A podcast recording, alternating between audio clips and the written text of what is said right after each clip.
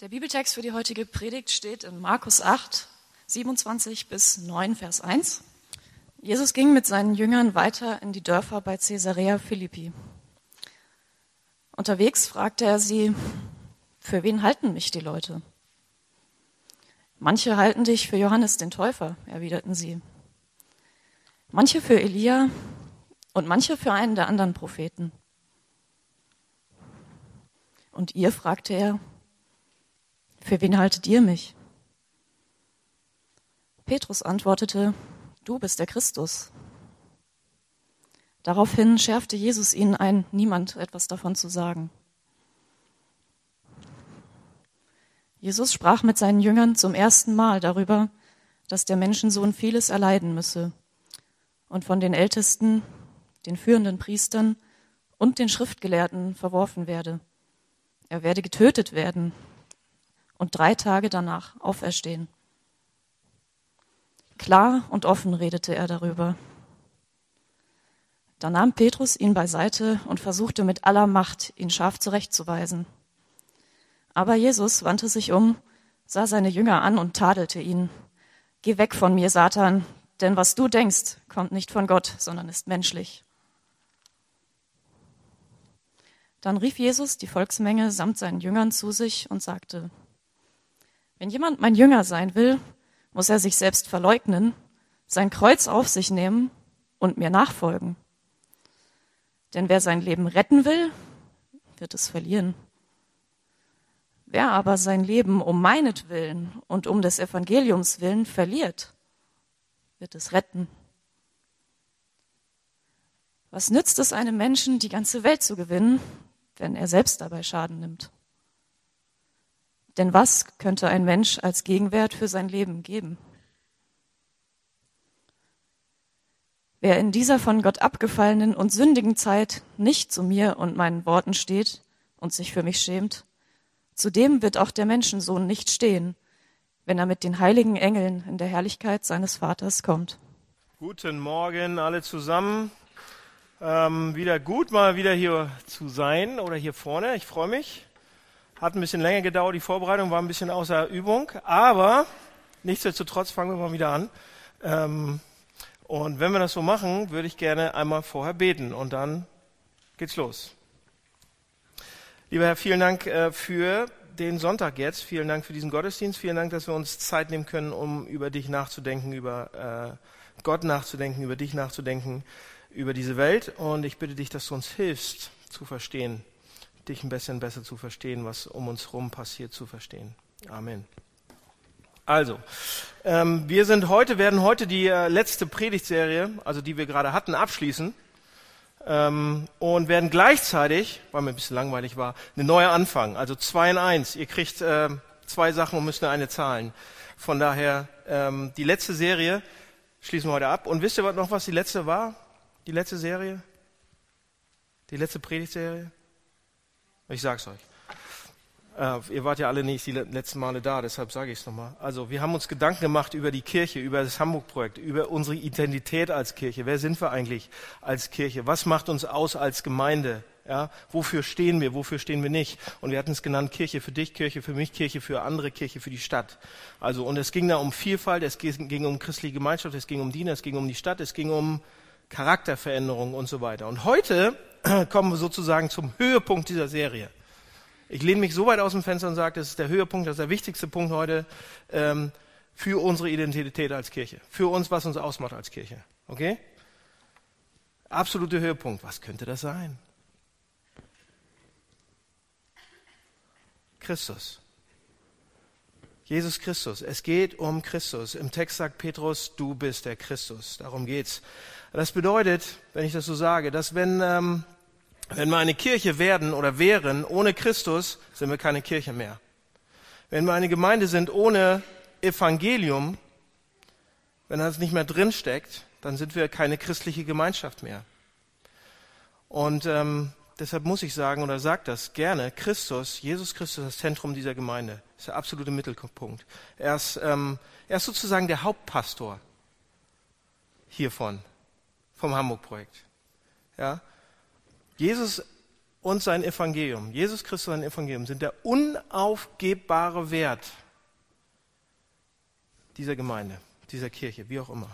Jesus, das, was er getan hat, damit steht und fällt hier alles, okay? Deutlicher kann ich nicht mal sagen. Was er getan hat, sein Angebot von Gnade, ist der absolute Höhepunkt. Und damit sind wir beim Höhepunkt der alten Serie.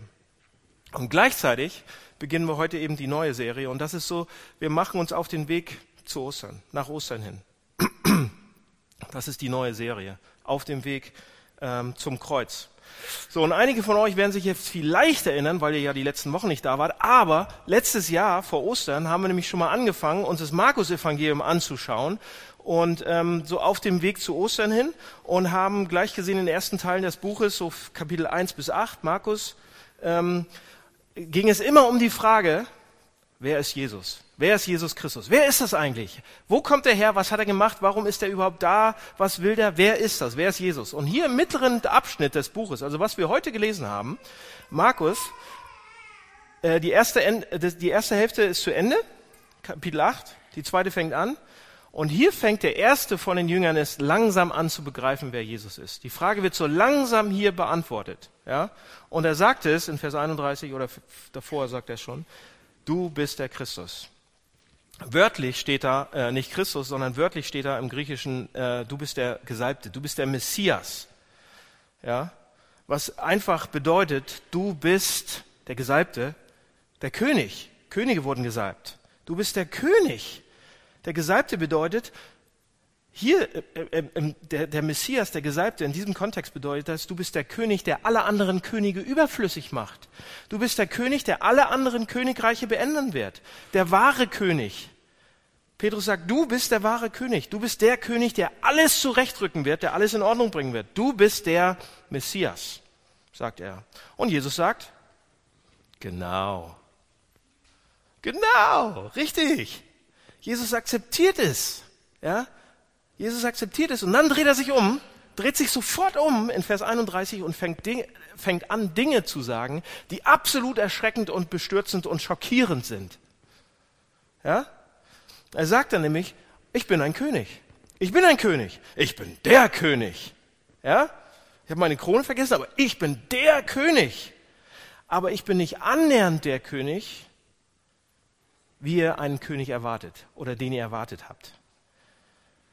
Ich bin ein König, aber ich bin ein König am Kreuz, sagt er. Ja, und das ist unglaublich, das ist ein riesiger Punkt. Eigentlich ist das der Kern des Christentums. So, was bedeutet das? Was bedeutet der König am Kreuz? Äh, Vers 31 sagt Jesus, ich bin der König, ich bin der Messias, aber nicht so ein wie erwartet. Ich bin ein König am Kreuz. Ich bin ein König, der leiden muss. Und dann sagt er, der, der Sohn des Menschen muss leiden. Übrigens, Menschensohn benutzt er ja dauernd. Das ist im Prinzip Jesu Lieblingsbegriff für sich selbst. Und auf den ersten Blick sagen wir, okay, Menschensohn, was bedeutet das? Menschensohn heißt so viel wie, okay, der Menschensohn, du bist von, du bist Mensch irgendwie, aber es bedeutet viel, viel, viel mehr. In der hebräischen Bibel, Bibel, in Daniel 7, übrigens sehr gutes Buch, Daniel, muss gut sein. Ähm, also in Daniel 7, in den Prophezeiungen von Daniel, gibt es einen Hinweis auf den Menschensohn. Ja, da steht nämlich, er hat göttliche Gestalt, er kommt mit himmlischen Herrschern, er er kommt, um alles in Ordnung zu bringen. Er ist eine messianische Figur, eine göttliche himmlische, himmlische Gestalt. Und in Vers 38 in unserem Text sagt Jesus dann, setzt Jesus dann noch einen drauf und sagt, eines Tages, eines Tages werde ich auf die Erde zurückkommen, in meines Vaters Herrlichkeit, also mit all dem und mit all den heiligen Engeln. Und das sind ein paar Millionen. Und dann Happy Birthday. Ja, das, er benutzt den, den Sohn des Menschen für sich und sagt, er ist die göttliche messianische Figur. Okay? Und dann sagt er, und der Sohn des Menschen muss leiden. Und an dieser Stelle, Leute, ist, ist, ist sau interessant eigentlich. Wir haben das so oft gehört, die ihr schon lange dabei seid. Aber an dieser Stelle bringt Jesus das erste Mal zwei Konzepte, zwei Ideen, zwei Theologien könnte man sagen, zwei Denkpaläste zusammen, die noch niemals vorher zusammen gewesen sind. Noch niemals. Niemals zuvor hat jemand es gewagt, in Israel oder sonst wo, den Messias mit Leiden in Zusammenhang zu bringen. Noch niemals. Bis zu diesem Zeitpunkt. Diese Idee, dass der Messias, der Sohn des Menschen, diese unglaubliche göttliche Gestalt leiden könnte, macht überhaupt keinen Sinn. Denn der Messias soll kommen, um alles zurechtzurücken. Er kommt mit Macht. Er sollte alles Böse und Unrecht und alles Leid besiegen. Er sollte jede Träne abwischen. Wie um alles in der Welt kann er Böse und Ungerechtigkeit besiegen, indem er umgebracht wird, indem er leiden soll. Das ist lächerlich. Das ist unmöglich. Kein Mensch denkt so heutzutage. Und das ist der Grund, warum Petrus so abgeht auf einmal, ihn Jesus so zurechtweist, als er das hört. Er tadelt ihn, er ermahnt ihn, er weist ihn absolut zurecht. Petrus, Jesus.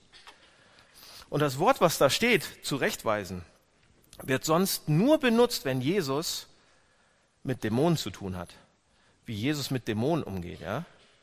Jesus bedrohte die Dämonen. Das ist das gleiche Wort. Petrus bedrohte Jesus fast. Das ist das gleiche Wort. Er verurteilt Jesus aufs Schärfste. Mit den schärfsten Worten, die es gibt. Das steht da. Nicht, oh Jesus, hör mal auf davon zu reden. Nee, der ging ab. Der ist explodiert. Petrus ist absolut explodiert. So, warum ist Petrus so ausgeflippt? Weil er seit Kindheitsbeinen an es eingeimpft bekommen hat dass, dass der Messias, wenn der kommt, wird alles zurecht, zurechtgerückt. Ungerechtigkeit wird zurecht, das Böse wird zurechtgerückt und so weiter. Und Jesus sagt, ich bin der Messias, ich bin's. Ich bin der König. Ich werde in Jerusalem all das Böse und Ungerechtigkeit besiegen und ich werde es tun, nicht indem ich auf mich auf den Thron setze, sondern indem ich ans Kreuz gehe. So, was ist mit Kreuz gemeint, Leute? Das Kreuz war der Inbegriff von Hilflosigkeit und Scham. Warum ausgerechnet Kreuz? Leute, jede andere Hinrichtungsform gab der Person, der Person, die hingerichtet wurde, mehr Würde, mehr Haltung. Am Kreuz wurde man nackt ausgezogen, komplett, öffentlich angenagelt. Jeder konnte einen anglotzen.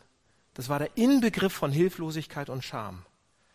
Und das war genau das Gegenteil von einem Thron. War auch aus Holz, aber genau das Gegenteil. Und Jesus sagt, da gehe ich hin. Ich werde nicht nach Jerusalem gehen, um zu leben, sondern um zu sterben. Ich werde nicht nach Jerusalem gehen, um Macht zu haben, sondern um zu dienen. Ich werde nicht Macht zu haben, sondern um sie zu verlieren. Ich werde nicht kommen, um zu herrschen, sondern um zu dienen. Ich werde das Böse besiegen und alles in Ordnung bringen auf diese Art und Weise. Und dann setzt er noch einen oben drauf, Leute, und das ist interessant. Er setzt noch einen oben drauf und sagt nicht nur einfach, oh, der Menschensohn wird leiden, sondern er sagt wörtlich, er muss leiden. Der Menschensohn muss leiden. Das ist ein wichtiges Wort. Sehr wichtig, weil es zweimal erwähnt wird. Er sagt, Jesus sagt, der Menschensohn muss viel leiden und er muss getötet werden. Er benutzt dieses Wort muss. Und Leute, und das ist wirklich eines der wichtigsten Worte in der Bibel.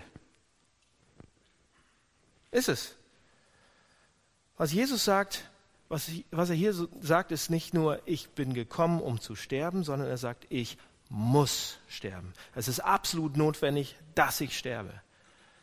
Die Welt kann nicht verändert werden, erneuert werden, euer Leben kann nicht erneuert werden. Ihr werdet immer so bleiben, wenn ich nicht sterbe. So, warum ist das so, Leute? Und das ist die wichtige Frage für heute. Das bisher war ein bisschen Einleitung. Jetzt kommen wir zum Kern. Warum ist das so? Warum sollte es unbedingt notwendig sein, dass Jesus sterben muss?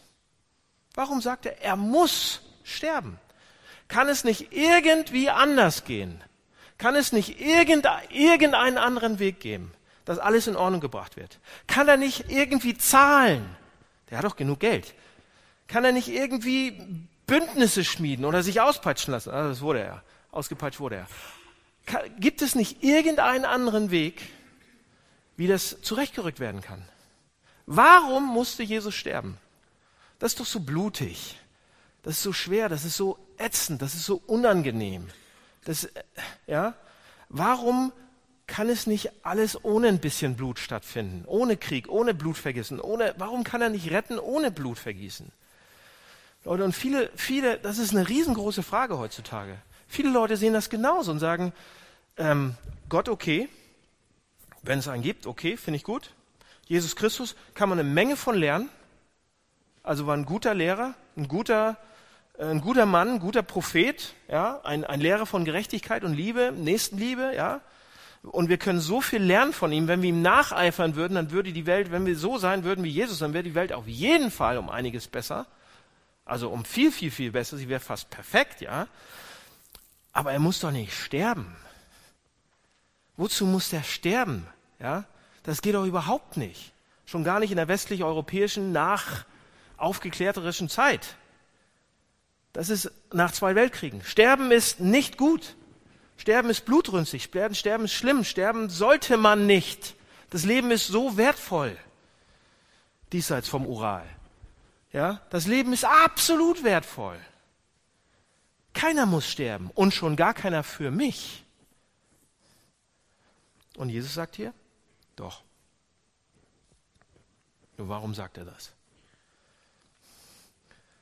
Das ist die Frage. Warum musste er sterben? Und vielleicht einige von euren Freunden haben das auch schon mal gefragt oder gedacht. Jesus, alles gut, aber warum muss er ans Kreuz?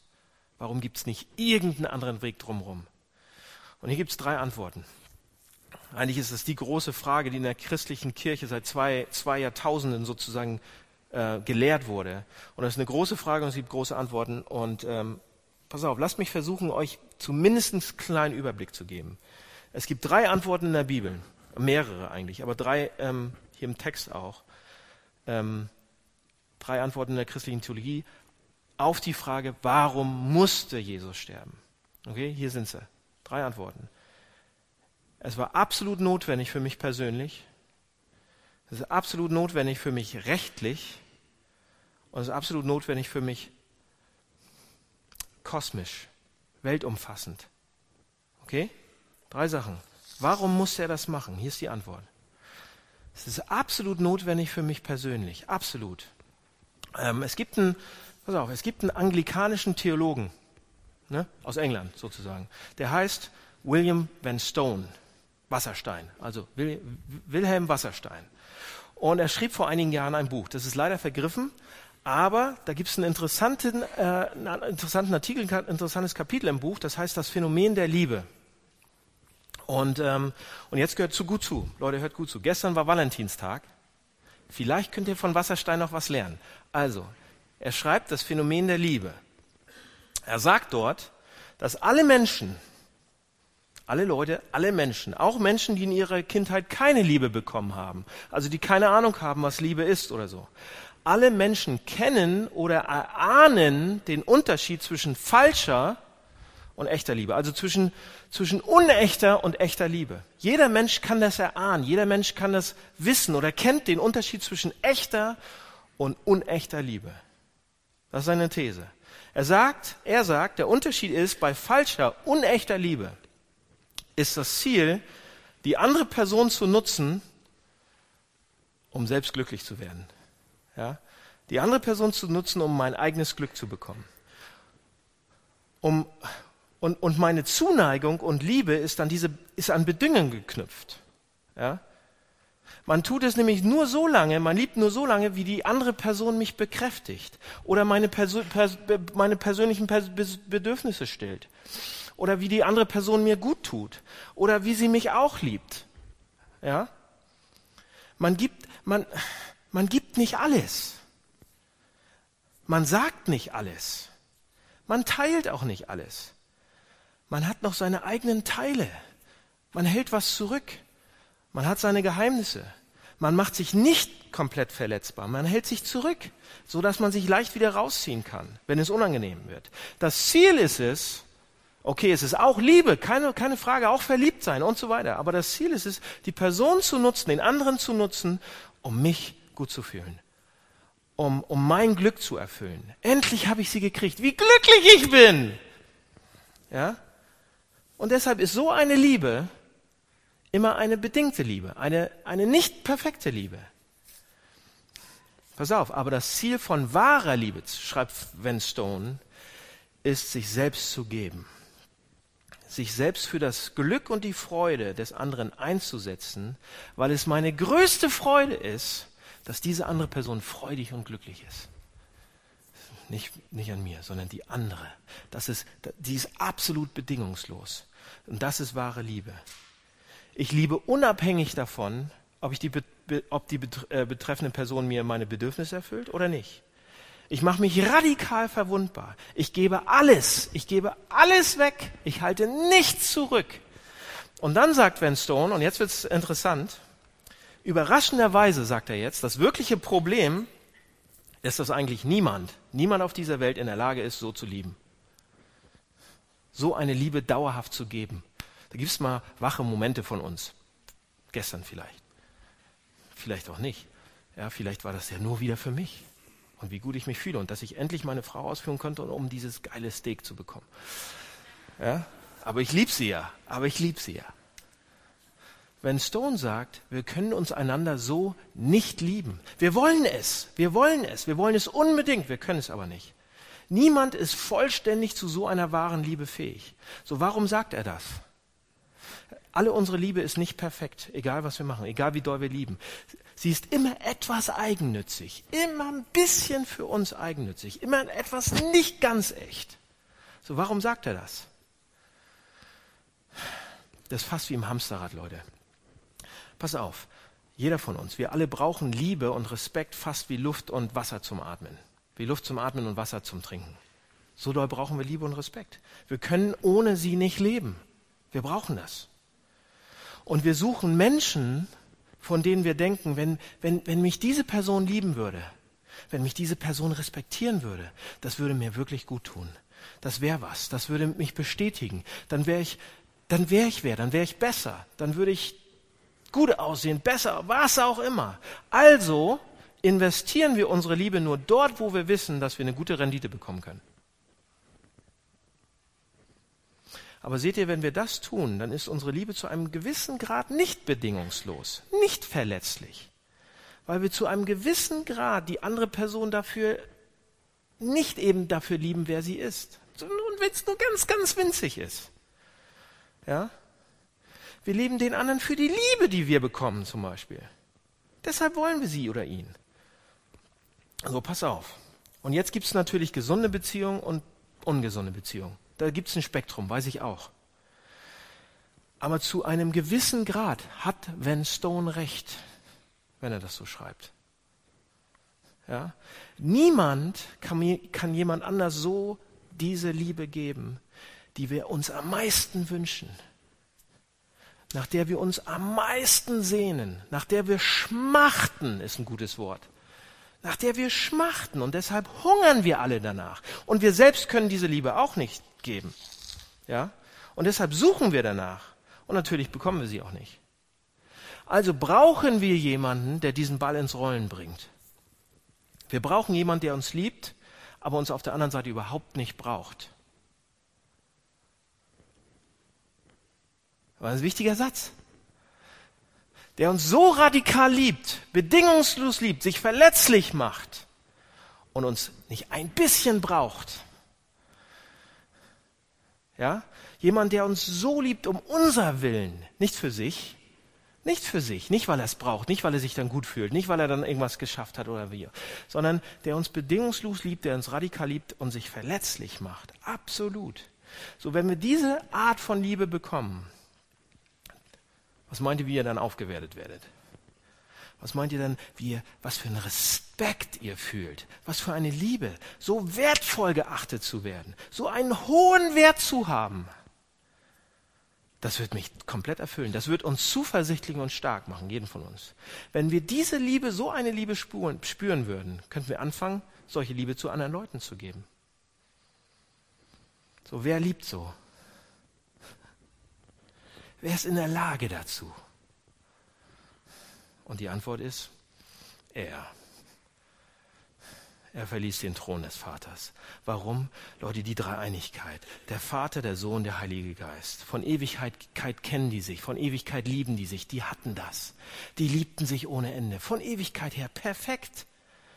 Und deshalb hat Gott in sich selbst diese Liebe. Er braucht uns nicht. Er hat allen Segen, alle Liebe, alle Erfüllung, alle Freude, alles Glück, was er sich jemals wünschen könnte, in sich selbst. So warum hat er uns dann erschaffen, wenn er uns nicht ein bisschen braucht? Warum hat er so großen Aufwand äh, getrieben, um uns zu retten, wenn er uns nicht ein bisschen braucht? Er tut es,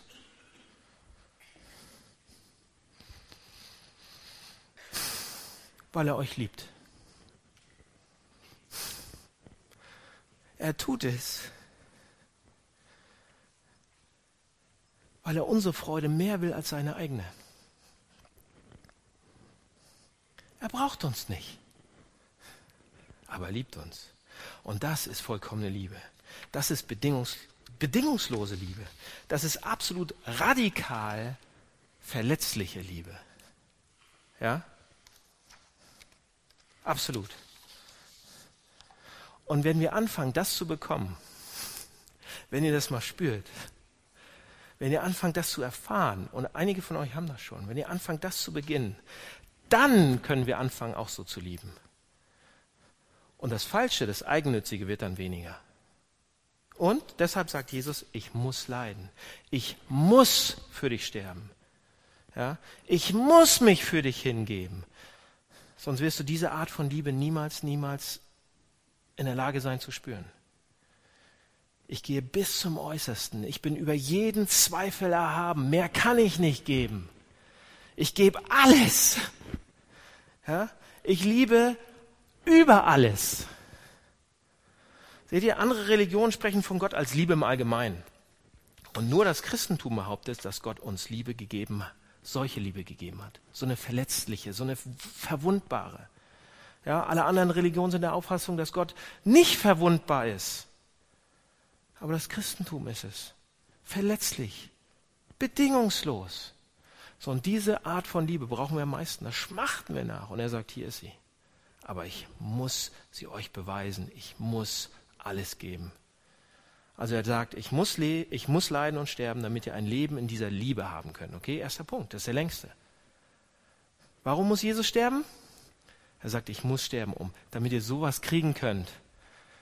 Sonst könnte man immer sagen, ja, war das wirklich alles? Ja, hat es auch gereicht? Ja, du hast ja mich ja nicht wirklich geliebt. Du hast ja nur 500.000 Billionen Dollar aus oder Euro oder was auch immer. Ja, hier gibt er alles, mehr geht nicht. Das ist bedingungslose Liebe.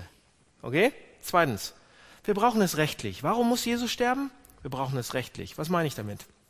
Pass auf, ich muss mich eigentlich ein bisschen entschuldigen jetzt für diesen Punkt, weil es wird keine Predigt über Vergebung. Ich kratze es nur ganz kurz an, so schnell wie möglich. Ich werde mich kurz fassen und wenn jetzt jemand sagt, oh Mann, ich habe so eine Probleme, weil mir jemand wehgetan hat und Unrecht getan hat und ich müsste jetzt eigentlich wissen, wie ich dem vergeben kann und ähm, könntest du nicht ein paar mehr Details machen? Sorry, die Predigt über Vergebung kommt irgendwann. Bald. Oder irgendwann ist auch eine im Internet oder so. Also, äh, das ist, wird keine Vergebungspredigt. Aber hier nur kurz zur Vergebung. Wenn jemand euch Unrecht antut, wirklich Unrecht, wenn jemand euch sowas Schlechtes antut, das tut richtig weh, was Schlimmes, dann gibt es immer ein Gefühl bei euch, dass derjenige mir was schuldet. Ja? Derjenige hat mir wehgetan und es der schuldet mir was. Und die Schulden müssen von jemand bezahlt werden. Pass auf, hier ist eine Geschichte. Ihr mögt ja Geschichten, oder? Mögt ihr Geschichten? Ich weiß, ich auch. Hier ist die Geschichte. Letztes Jahr im Oktober, das ist eine wahre Geschichte, war ich mit acht Männern hier aus dem Hamburg-Projekt und aus Hamburg, Freunde von mir, äh, war ich in Norwegen zum Fischen. Mache ich jedes Jahr, macht tierisch Spaß. Das ist eine kleine Hütte. Äh, wir gehen immer ähm, mit kleinen Booten raus aufs Meer und angeln dann. Und das war dieses Jahr auch der große, letztes Jahr der große Fischzug am ersten Tag, 80 Fische. Super, mit acht Leuten. Wussten gar nicht, was wir mit machen sollten, außer essen, essen, essen, essen, essen.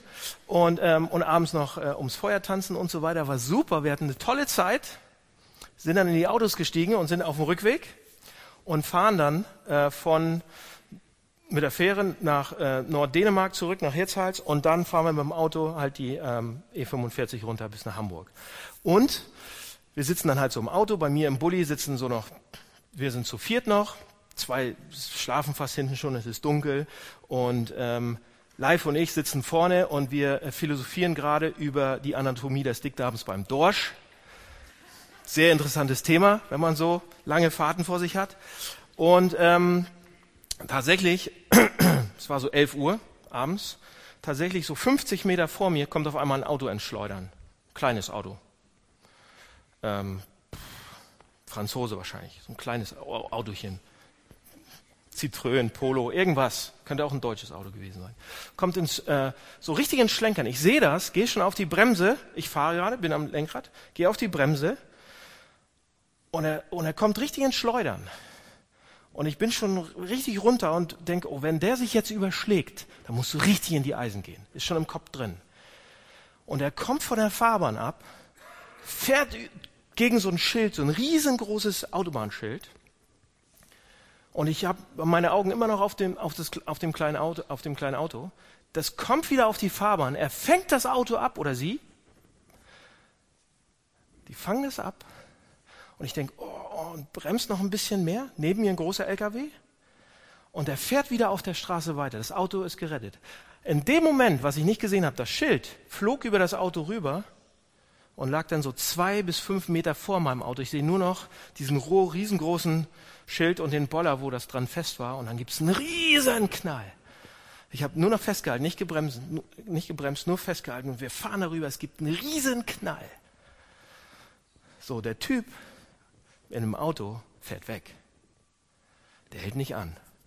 Und ich habe noch gedacht, oh Mann. Und dann leuchten alle Lampen und alles ist ähm, kaputt. Und der Typ ist weggefahren. Ja. Hier ist das Beispiel. Wenn jemand euer Auto kaputt macht, ihr habt es verliehen. Ach übrigens, der Bulli gehörte meiner Schwiegermutter. Ja. Und das Auto ist kaputt, es ist Schrott. Dann hat man zwei Möglichkeiten. Entweder man zahlt oder man lässt den anderen zahlen. Das macht dann viereinhalbtausend Euro bitte. Ölwanne, Gelenkwelle, vorne die Achse, alles kaputt. Ja?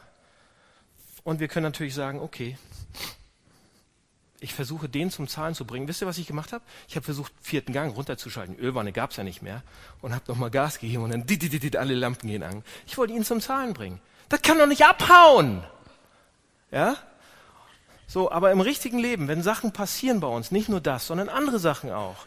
Jemand von euren Freunden bringt das Auto zurück und es ist kaputt. Habt ihr zwei Möglichkeiten. Entweder ihr zahlt die Beule oder sie zahlen die Beule. Entweder ihr bringt äh, denjenigen dazu, dass er das zahlt, dass es wieder zum perfekt hergerichtet wird oder ihr zahlt. Oder ihr könnt natürlich sagen, ach, weißt du was, die Beule macht mir nichts. Aber dann zahlt ihr auch letzten Endes, weil der Wert des Autos sinkt und so weiter. Ihr zahlt.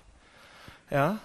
Und das ist jetzt ein nettes Beispiel mit dem Auto und so weiter, aber wenn uns jemand Unrecht antut oder uns einer wirklich guten Möglichkeit beraubt, ja, oder uns eine Gelegenheit wegnimmt oder uns Freude und Glück wegnimmt oder unseren guten Ruf schadet oder irgend sowas, wenn jemand uns wirklich, wirklich Unrecht antut, wenn jemand uns was wegnimmt, was wir nie wiederbekommen werden, dann gibt es ein, ein, ein Gefühl, dass er uns etwas schuldet der schuldet mir was.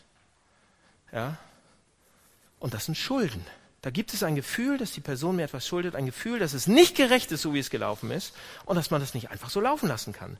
Und sobald wir das merken, dass da etwas nicht mit rechten Dingen zugeht, dass der mir etwas schuldet oder so, ich, Leute, wir spüren das doch. Und da gibt es eben nur diese zwei Dinge. Erstens, wir können versuchen, dass die Person zahlt und sie Rechenschaft ziehen oder ich zahle. Ja, wir können versuchen, die, die Möglichkeiten und die Chancen dieser Person einzuschränken, ihnen zu schaden. Wir können darauf hoffen, wir können, ähm, dass, dass die, oder wir können sogar bewirken, dass sie leiden und so weiter. Weil sie mir das angetan haben, werde ich ihnen das auch antun. Ja, weil sie mich zum Leiden gebracht haben, werden sie auch leiden müssen.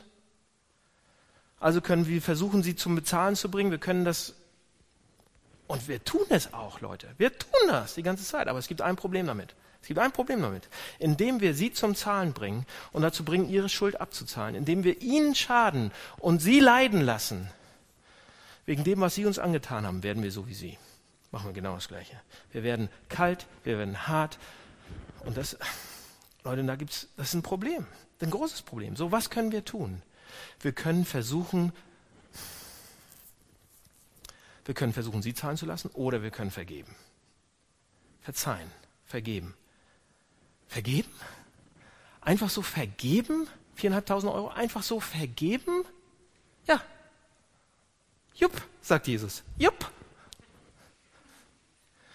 Wenn wir rachsüchtige Gedanken ablehnen, obwohl sie uns gut tun, obwohl sie richtig sind, und wir es eigentlich wollen und wir eigentlich Recht haben, ja, wenn wir uns weigern, wütende Dinge zu tun, obwohl sie so richtig sind und so gut tun, das tut weh.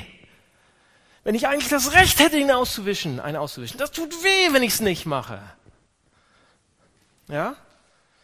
So, warum, das ist fast eine Qual, wenn ich es nicht mache. So, warum ist das so eine Qual? Wir leiden. Warum leiden wir? Weil wir die Kosten absorbieren. Anstatt sie leiden zu lassen, absorbiere ich die Kosten. Das ist Vergebung. Das, das ist doch logisch. Das verstehen wir. Das ist, das passiert den ganzen Tag. Deshalb, Leute, deshalb ist Vergebung so schwer. Und je, je mehr Vergebung, umso schwerer, weil das nicht, Vergebung hat immer was mit Leiden zu tun. Wusstet ihr das? So, wenn uns wirklich, wirklich Unrecht zugefügt worden ist und wir vergeben, dann leidet der Vergebene. Dann leide ich. Oder wir. Oder wir können versuchen, dass der andere leidet. Das eine oder das andere. Aber wir können die Schuld nicht in Luft auflösen. Jemand bezahlt. Aber hier ist die Ironie. Ja, hier ist die Ironie, Leute. Wenn wir, nur wenn wir diese unglaublichen Kosten der Vergebung zahlen, nur wenn wir die Schulden wegnehmen, nur wenn wir bereit sind zu leiden, gibt es, gibt es die Möglichkeit für Gerechtigkeit oder gibt es die Möglichkeit, dass das Falsche gerecht oder wieder richtiggestellt wird. Wisst ihr warum? Das ist interessant. Wisst ihr warum? Wenn wir jemanden konfrontieren und versuchen, ihm zu zeigen, wie die Dinge, was sie falsch gemacht haben, ja, und wir versuchen sie zur Rechenschaft zu.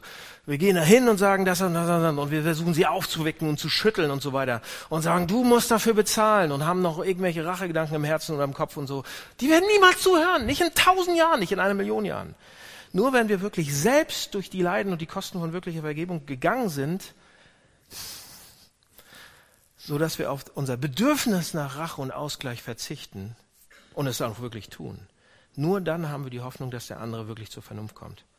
Das ist, Leute, das ist die einzige Hoffnung, die wir haben. So. Wir haben nicht viel Zeit. Hier muss ich aufhören mit Vergebung. Es gibt noch viel darüber zu sagen, wie und was und so weiter. Leute, aber wenn wir ahnen, wenn wir wissen, dass Vergebung auf menschlicher Ebene immer mit Leid zu tun hat, immer uns etwas kostet, immer wehtut. Wenn wir wissen, auf unserer menschlichen Ebene ist der einzige Weg, Unrecht zu bekämpfen und falsche und ungerechte Dinge richtig zu stellen, ist, indem ich die Kosten trage.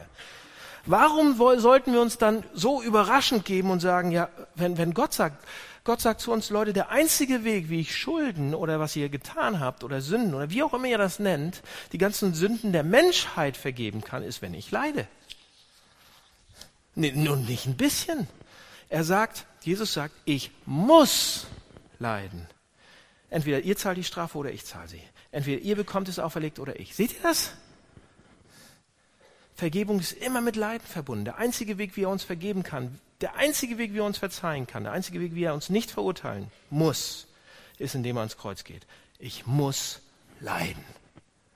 Okay? Warum musste Jesus sterben? Er sagt, ich muss sterben. Warum? Damit wir diese Liebe kriegen können. Jemals. Und zweitens, damit uns vergeben werden kann. Das hat mit Leid zu tun. Und dritten, letzter, kurzer Punkt. Warum musste Jesus sterben? Weil es, weil es absolut notwendig für diese Welt ist. Oder kosmisch. So was meine ich damit. Wir sagen, Jesus musste sterben. Aber hätte er nicht einfach von der Klippe stürzen können? Oder hätte er nicht einfach jemand schnell mal Kopf ab oder so. Nee, nee, nee, nee. Die Art und Weise des Todes hier ist sehr, sehr wichtig. Gott hat das genau geplant. Das ist sehr wichtig, dass es so passiert. Seht ihr, die Ältesten und hohen Priester und Schriftgelehrten und alle, die natürlich die Römer, das waren die Autoritäten damals. Das war der Staat, die mächtigen Autoritäten, die für Gerechtigkeit hätten stehen sollen und alle ungerechtig waren. Und Jesus war das Opfer von Ungerechtigkeit an dieser Stelle. Ja? Wenn er vom Cliff gestürzt wäre, Selbstmord ist auch nicht so gut, by the way, so, ja, er war das Opfer von Ungerechtigkeit. Er wurde ausgenutzt und instrumentalisiert. Er wurde ein Opfer von Unterdrückung. Er wurde misshandelt und ausgepeitscht. Er wurde durch korrupte Macht niedergeschlagen und verurteilt. Er, er wusste, wie es war, gelyncht zu werden. Er wurde übergangen. ja, Jesus hat unter der, der Ungerechtigkeit der korrupten menschlichen Systeme absolut gelitten. So, was bedeutet das? Seht ihr, in Kolosser 2 wird uns gesagt, als Jesus Christus ans Kreuz ging, besiegte er die Mächtigen und Gewalten. Und wir denken, was? Der hat die alle besiegt? Der hat die Mächtigen und Gewalten und die kaputten Justizminister und Systeme alle besiegt. Und pass auf, jetzt wird's interessant. Das steht hier im Text. Jetzt folgt mir noch einmal ganz kurz. Seht ihr, als Petrus Jesus zurechtweisen will, diese komische Stelle, ja, die kein Mensch versteht, als Petrus sich sozusagen auf die, auf die Autorität von menschlichen oder auf die Seite der menschlichen Autoritäten stellt und sagt, Jesus, das ist nicht dein Auftrag. Jesus, das sollst du nicht machen. Da nennt ihn Jesus, was? Satan. Satan, geh weg von mir. Ja, so warum macht er das? Bedeutet das, dass Jesus denkt, oh Mann, der braucht einen Exorzismus, der hat Schaum vom Mund, Petrus, geh weg von mir? Nee, nee, glaube ich nicht. Es gibt keine Anzeichen im Text dafür, ja? Pass auf, es bedeutet, dass hinter den menschlichen Machtstrukturen Ja? Dass hinter menschlichen Machtstrukturen, ich sag's, ich kann es jetzt nicht ganz erklären, aber ich sag's trotzdem, dämonische Kräfte am Wirken sind. Und die das nutzen, die das unterdrücken. Es bedeutet, dass da mehr am Wirken ist, als wir, als wir denken. Das, deshalb sagt er das. Okay, und, und was um alles in der Welt bedeutet es dann, wenn gesagt wird, dass Jesus Christus am Kreuz diese böse Macht besiegt hat, die unsichtbaren Mächte besiegt hat, Dämonen besiegt hat, die über alles geherrscht haben? Es bedeutet, er besiegte die Mächte und Gewalten, beide, die menschlichen und die dämonischen. So, was bedeutet das? Ich glaube, es bedeutet Folgendes. Und jetzt nochmal für euch. Wenn ihr das begreifen würdet, würdet ihr anders leben. Okay? Deshalb hört gut zu. Als Jesus Christus ans Kreuz ging und siegt, durchverlieren. Er verliert ja, aber siegt dadurch. Ja? Und Macht und Einfluss bekommt durch Dienen. Und alle Reichtümer der Herrlichkeit bekommt, indem er sein Reichtum weggibt. Als Jesus Christus unsere Vergebung und Errettung am Kreuz bewirkt, indem er diese ganze Welt auf den Kopf stellt, die Werte dieser Welt auf den Kopf stellt. Ja? Was macht diese Welt? Die verherrlichen doch. Macht, Privilegien, Anerkennung, Status, Geld, das wird alles, das ist Sieg. Das ist das Große, das ist das Tolle. Und Jesus hat hier die weltlichen Systeme besiegt. Komplett, er stellt sie auf den Kopf. Das wird da gesagt. Deshalb sagt er das. So, wie macht er das? Pass auf. Diese Systeme, diese Sachen haben keine Macht mehr über Menschen, die an Jesus glauben. Wie? Warum? Pass auf, hier ist ein Beispiel. Was ist das Schlimmste, was sie uns antun könnten? Was ist, oder wie versuchen Mächte und Gewalten, die Mächtigen dieser Welt, den Menschen, die, die, den Menschen in dieser Welt Angst zu machen? Sie können eine Menge tun, ich weiß. Aber das schlimmste Mittel, das böseste, was sie haben, ist der Tod. Sie können uns töten. Erst foltern ein bisschen und dann töten. Und wenn wir wissen, dass die Mächtigen und dieser Staat uns töten können, dann haben wir Angst.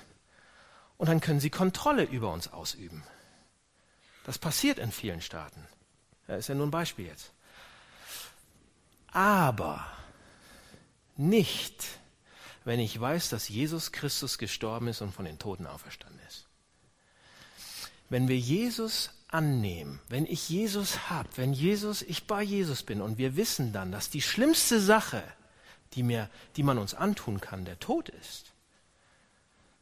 Und jetzt, weil ich Jesus habe, dass die beste Sache wird. Denn selbst der Tod, Leute, kann uns nur in was Herrliches verwandeln. Selbst der Tod kann uns nur dichter in seine Arme bringen. Selbst der Tod kann uns nur in das verwandeln, was wir immer schon sein sollten, was wir uns immer gewünscht haben, von dem wir immer gehofft hätten, so irgendwann zu sein. So, und wenn der Tod seinen Stachel verliert, sagt Paulus, wenn der Tod keine Macht mehr über uns hat, wegen dem, was Jesus am Kreuz für uns getan hat, dann hat nichts mehr Macht über uns. Versteht ihr das?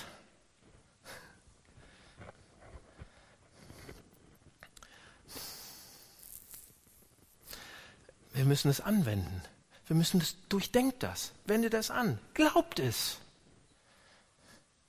Ja? Oder wenn Jesus die Quelle von, wenn Jesus derjenige wäre, wo ich, wo ich meine Bedeutung herkriege, wo ich meine Sicherheit kriege, wenn, wenn ich wirklich nicht auf Geld angewiesen wäre, wenn wirklich egal ist, was ich auf dem Bankkonto habe, sondern Jesus sagt, ich bin deine Sicherheit. Und ich glaube das mal wirklich. Was würde passieren? Dann sind die Dinge nur Dinge. Dann ist Geld nur Geld. Dann ist Macht und Anerkennung nur Macht und Anerkennung. Dann ist Geld und sogar Tod nur, nur das. Ihre Macht wurde von Jesus gebrochen. Er hat sie besiegt am Kreuz, die weltlichen und die unsichtbaren. Oh, wir glauben das und wir glauben es doch nicht. Oh, wir glauben das Evangelium, wir glauben es doch nicht. Wir glauben, Jesus ist am Kreuz gestorben und wir glauben es doch nicht. Wisst ihr, warum ich das sagen kann? Weil wir uns verhalten, als wenn wir das nicht glauben. Weil wir so leben, als wenn wir es nicht glauben. Oh, ich brauche noch mehr Geld. Ja. Oh, ich habe so eine Angst. Vor was? Wenn du Jesus hast. Ganz ehrlich. Lasst uns, lasst uns das im Kopf behalten. Lasst uns gegenseitig ermutigen. Das müssen wir gegenseitig machen. Dann haben wir keine Angst mehr vor nichts. Dann brauchen wir uns keine Sorgen mehr machen. Von nix. Wer hat gewonnen? Wer?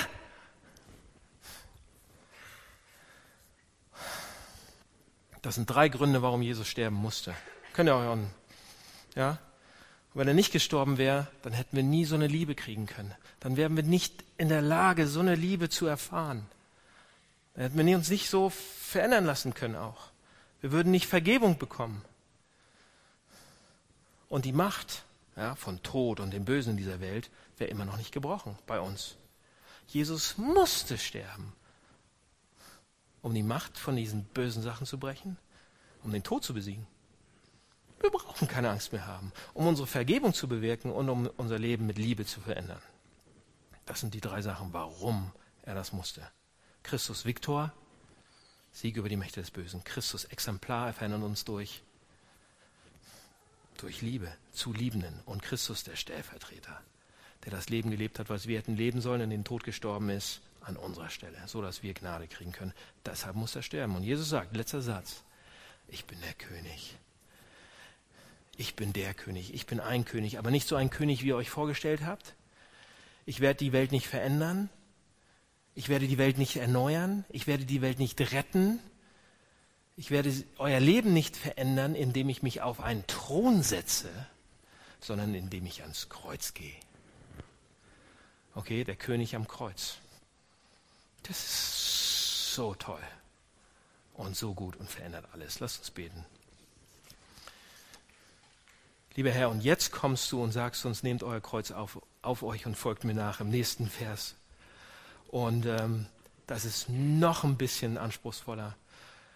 Und da willst du uns so verändern und uns neue Hoffnung geben und uns einen Auftrag geben gleichzeitig. Und Herr, ich danke dir für, dafür, dass du gestorben bist.